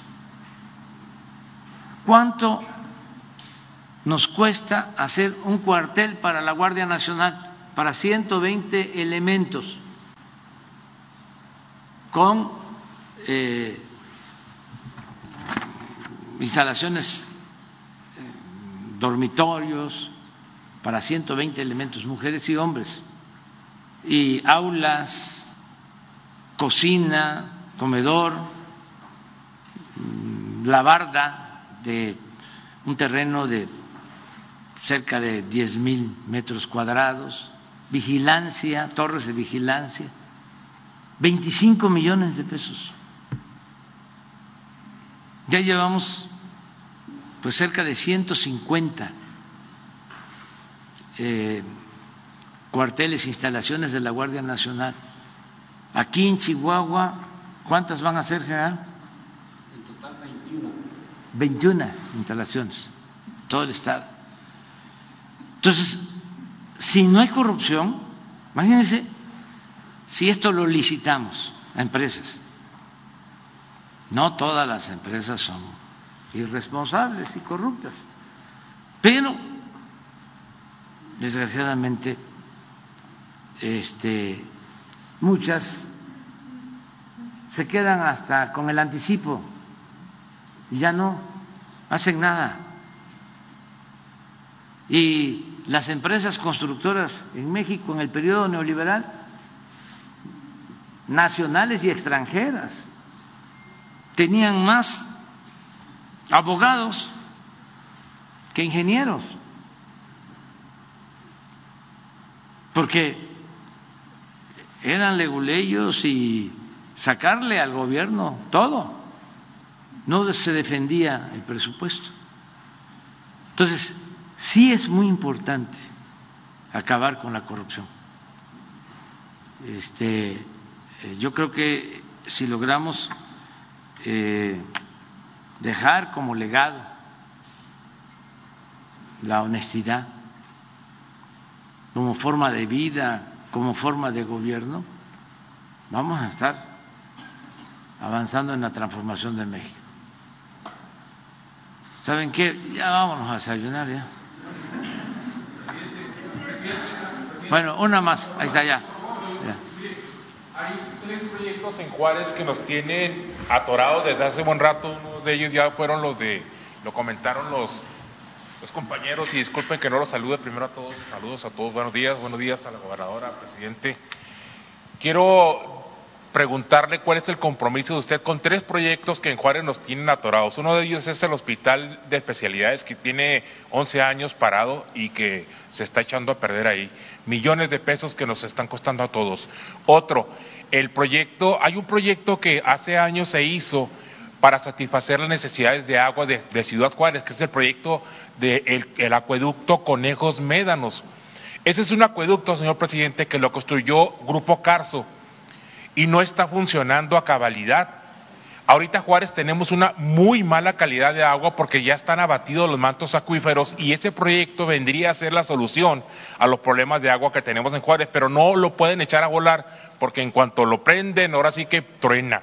Así. Entonces, hay un litigio ya entre, entre el Grupo Carso y, el gobierno, eh, y no sé en qué instancia de gobierno, pero la verdad es que no está funcionando y nos vamos a quedar sin agua finalmente. Y otra cosa es un aquí en Juárez se creó un fideicomiso para un centro de convenciones. Ese fideicomiso tiene 10 años y ese fideicomiso está administrado por un grupo de empresarios que han hecho y deshecho con miles de millones de pesos, o bueno, o cientos de millones de pesos que se les han otorgado y de las cuales no dan absolutamente cuentas a nadie. Ese fideicomiso por, por la construcción del Centro Paso del Norte está realmente está convertido en una cueva, en un saqueo, en un botín de unos cuantos. Y me gustaría preguntarle a usted cuál sería el compromiso de su gobierno en estos tres proyectos en particular. Buenas gracias. Perdón. El hospital se va a construir y este, nos estamos y lo lamento mucho, nos estamos demorando, pero se va a terminar. Porque además ya lo fui a ver, ya este, desde hace tiempo, lo conozco, de cómo lo inauguraron en obra negra, cómo engañaron, cortaron hasta el listón y estaba completamente abandonado, inconcluso, pues. Entonces hicimos el compromiso de, de, construirlo y lo va a hacer el Seguro Social y va a ser un eh, hospital de especialidades y va a atender también a población abierta, no solo a derechohabientes, sino a toda la gente que eh, lo requiera, los que no tienen seguridad social. Entonces, ese es un compromiso. Vamos a tomar nota con lo de el acueducto. Le voy a pedir aquí.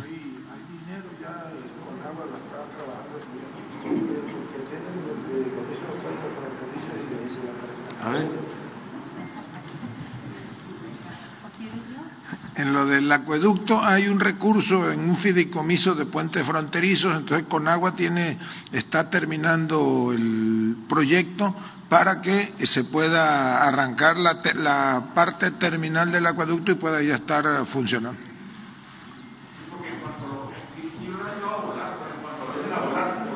Sí, y hay que ver la calidad, o sea, el cumplimiento del contrato, pues.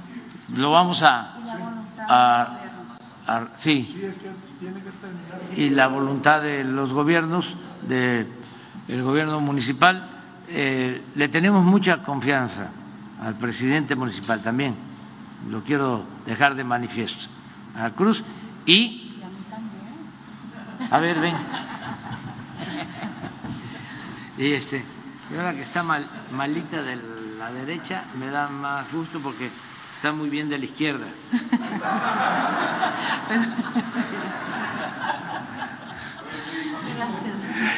Y lo de fideicomiso lo vamos a revisar. Ahí donde está el hospital están los terrenos, ¿sí? donde estaba el hipódromo. Ese terreno también estaba eh, entregado a este fideicomiso que tú mencionas. Sí, Vamos a, buscar, este, vamos a, revisar el asunto. Qué bien que lo planteas y cuando regresemos, este, Maro nos da el informe junto con el secretario de Gobernación. Ya, ya, ya, sí, adelante.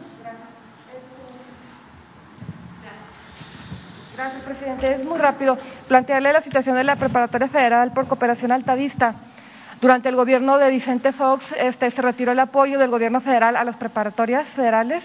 Había siete en el estado, han desaparecido cuatro, quedan tres, una aquí en Ciudad Juárez, pero la situación es muy complicada para ellos. Este, actualmente eh, no tienen plazas, el gobierno del estado intervino, pero se llevó las plazas a las secundarias estatales. A los maestros se les está pagando el 50% de su sueldo. Eh, es una situación muy complicada, está por desaparecer esta escuela. Preguntarle cuál sería o si habría algún apoyo de su gobierno para la escuela, eh, en particular para esta preparatoria aquí de Ciudad Juárez Altavista. Eh, las becas Benito Juárez han ayudado, pero no son la solución. Los padres están pagando la escuela, están costeando, pero es insuficiente. Entonces, preguntarle eso, si hay algún, de su gobierno alguna, este, algún apoyo, si se puede usted comprometer con esta escuela. Sí, vamos eh, a pedirle a, la maestra Delfina, ahora nos da los datos, que con Jesús, y, este, y ella lo va a atender. Y desde luego que apoyamos, si te parece. Gracias. Sí, este, nada más nos das todos los, los datos. Y nos vamos a seguir encontrando porque yo voy a seguir viniendo eh, a Juárez y a Chihuahua. Ahora tengo el compromiso de ir a la sierra, porque no hemos ido. Este, vamos a, hacer una gira por allá. Estuvimos en los límites de Sonora con Chihuahua, en Yécora, y ahí platicamos con autoridades municipales de Chihuahua. Pero quiero hacer un recorrido con Maru por los municipios de la sierra. Eh, y vamos a estar siempre viniendo a Juárez y también expresarles, porque no quiero este, dejar que eh, esto pase eh, desapercibido, estamos atendiendo lo de los asesinatos lamentables a periodistas en todo el país. Es nuestro compromiso que no haya eh, impunidad y les tenemos a ustedes y a todos los periodistas de México muchos respetos, mucho respeto, admiramos lo que hacen este, eh, y consideramos que el periodismo es un oficio noble y respetamos mucho el trabajo de los periodistas. Tenemos las diferencias, pero es un asunto que si lo analizamos bien no tiene que ver, vamos a decir, del todo con el periodismo, sino que tiene que ver con los grupos de intereses creados. Pero la mayoría de los periodistas este, eh, merecen todo nuestro respeto, nuestra admiración, siempre, siempre. Entonces, que también tengan eso en cuenta. Es muy difícil hacer el periodismo en los estados el periodismo que se hace en la calle, el que hacen ustedes, es muy difícil. Este, como decía el maestro Buen Día, las banquetas aquí son muy angostas. Entonces, se topan a veces a diario con los que no quieren ser cuestionados, criticados y los que actúan eh, de manera autoritaria o cobarde, vil. Entonces, nuestro respeto para ustedes. A ver, paisano.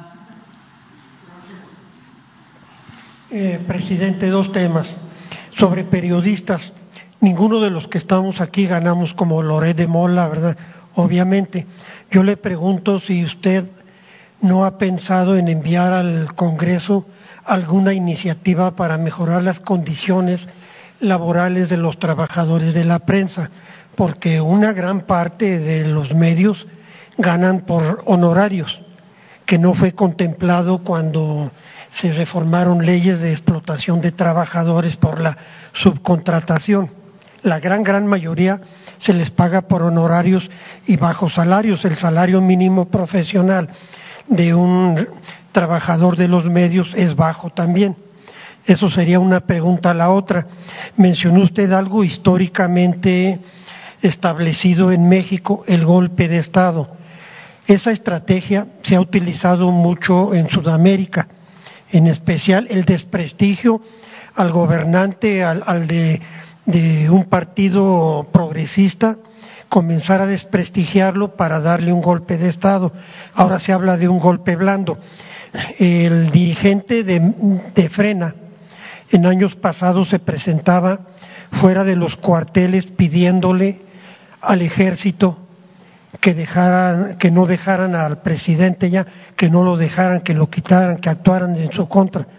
¿Han detectado ustedes a través de servicios de inteligencia intentos de golpe militar o de organización? No, no, te empiezo contestándote eso. Este, nosotros tenemos un ejército leal, sobre todo a las instituciones. Es un ejército distinto al de otros países, con todo respeto. Nuestro ejército surge de un movimiento revolucionario. Hablaba yo aquí de el triunfo de la revolución maderista con la batalla de Juárez, en la que intervienen Orozco y intervienen Villa y otros revolucionarios. Bueno, aquí se constituye por Madero un gobierno, vamos a decir, provisional, antes del interino, gobierno revolucionario. Y desde mayo del 11, desde que se triunfa, Madero decide que el secretario de guerra del movimiento revolucionario iba a ser Venustiano Carranza. Fíjense, en el 11, en el 13 que asesinan a Madero, bueno, desde el día que lo detienen, lo detienen el 19 de febrero de 1913, a él y al vicepresidente Pino Suárez, don Venustiano Carranza, que era gobernador de Coahuila, es el único que se revela, porque Huerta les manda un telegrama a todos diciendo que ya él era el presidente. Y don Venustiano dice, no. Y el Congreso local de Coahuila lo apoya y así surge el actual ejército. Por eso mañana es el día del ejército y lo vamos a recordar en la hacienda de Guadalupe, donde se firmó el plan de Guadalupe eh, con Venustiano Carranza. Este ejército este, es un ejército revolucionario, surgido del pueblo. Las manchas que tiene no son atribuibles a los mandos militares, sino a los gobiernos civiles. Porque no olvidemos que el comandante supremo de las Fuerzas Armadas es el presidente de la República. Entonces, en el 68 no fue Marcelino García Barragán, que era el secretario de la Defensa. Él actuó por órdenes del presidente. Y así en todos los casos.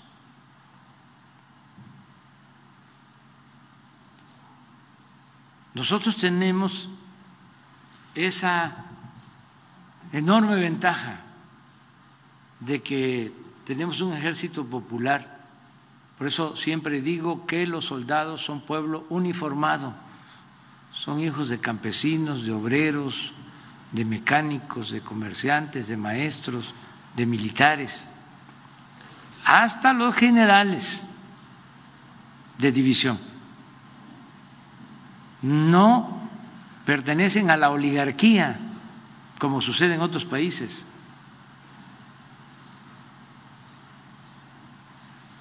Son leales a las instituciones. Entonces, al contrario, ahora es más la lealtad, no solo al presidente, al pueblo y el compromiso de contribuir al desarrollo de México nos están ayudando como nunca. Entonces, por ahí no es el asunto. Sí es como tú planteas, este socavar con estrategias mediáticas, con guerra sucia, bueno, lo que hemos padecido nosotros. Acuérdense que en el 2006 contrataron a un publicista estadounidense, Morris, que fue el que acuñó la frase López Obrador, un peligro para México, que la repetían y la repetían y la repetían ese señor Morris después fue contratado por un partido de Estados Unidos que no voy a mencionar, también para una campaña presidencial, y decían eh, la misma frase, Obama un peligro para Estados Unidos.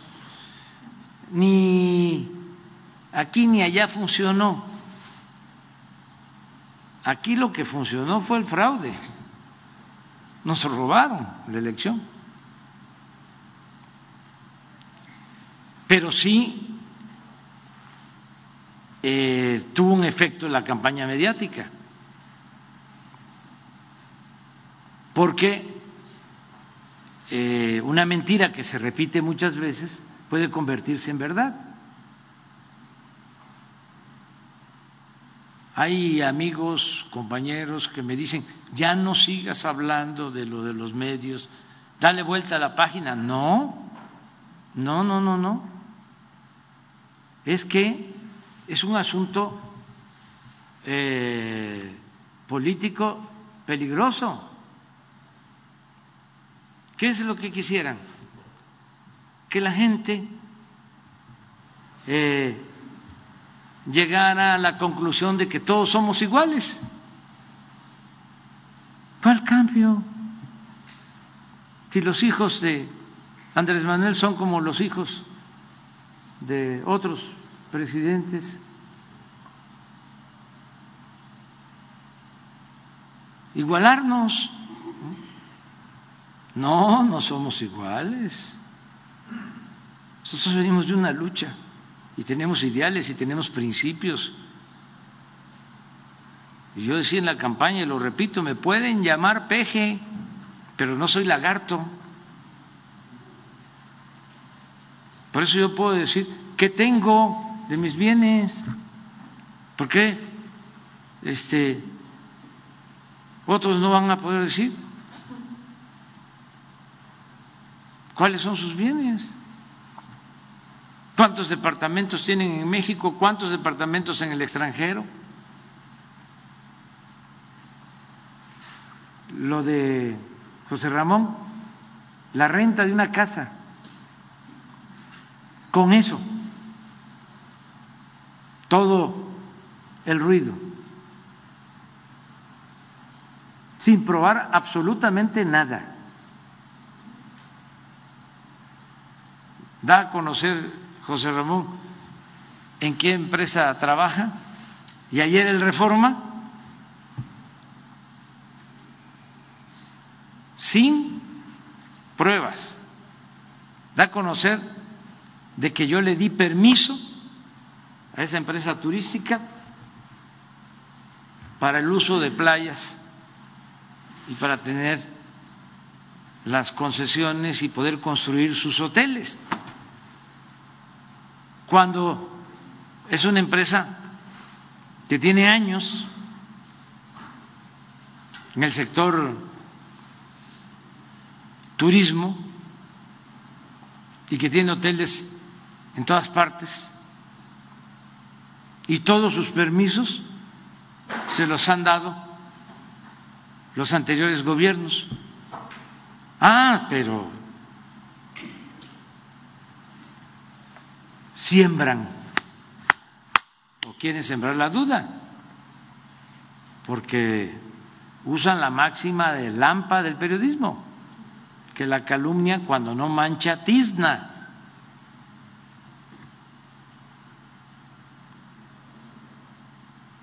Si yo fuese corrupto, ya me hubiesen hecho papilla, ya lo he, lo he dicho y lo repito pero tengo autoridad moral.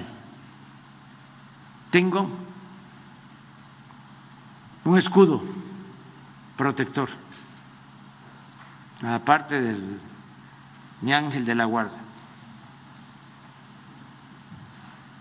Y ese escudo protector es la honestidad, que es lo que estimo más importante en mi vida. Entonces, que no se rasgue las vestiduras de manera hipócrita Alejandro Junco porque con todo respeto no somos iguales. Y no amenacé a nadie. No sé si encontraron el fragmento de lo que dije. Esto es lo que les molestó. Pero no es que les haya molestado, es que quieren este, convertirse en mártires, en perseguidos, acosados. Que no se preocupe, hubo, creo que con Calderón, un gobierno con Peña, él se tuvo que ir, vivía en, en Estados Unidos, no aquí en El Paso, sino en Texas, en un lugar de Texas. Sí. Y este, ahora no hay persecución para nadie. Para nadie. ¿Qué fue lo que dije? A ver. Aquí en Baja California, ¿cómo engañaron? De que iba a haber un cambio. Lo que hicieron fue un acuerdo con Salinas y con todos para seguir saqueando en Baja California. Y este periódico es el boletín del conservadurismo en el país. Es un pasquín. Entonces, no es estar en contra de la libertad de expresión. Es que esto es una vileza. Yo nunca he hablado de la familia Junco, he hablado de los dueños, de Alejandro Junco, pero no de la familia.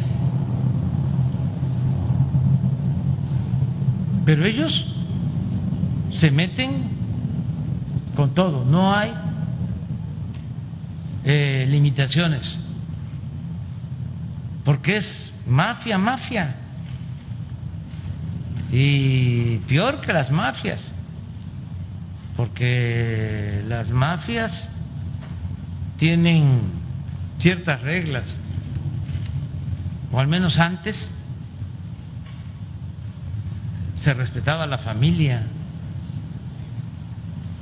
y se iba sobre el que estaba metido en la mafia, no con los hijos, no con la familia. Y máxime, si no hay elementos.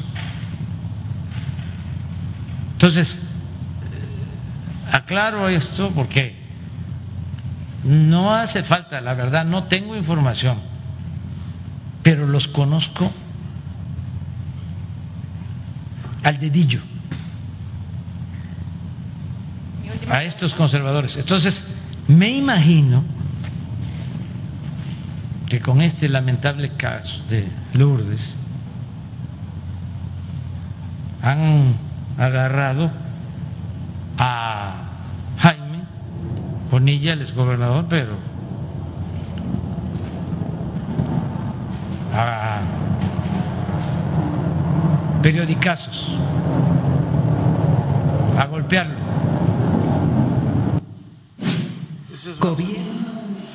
Eso es, eso es lo que dije. ¿Y qué, puso en el periódico hoy? ¿Qué pusieron? Nada más para aclarar.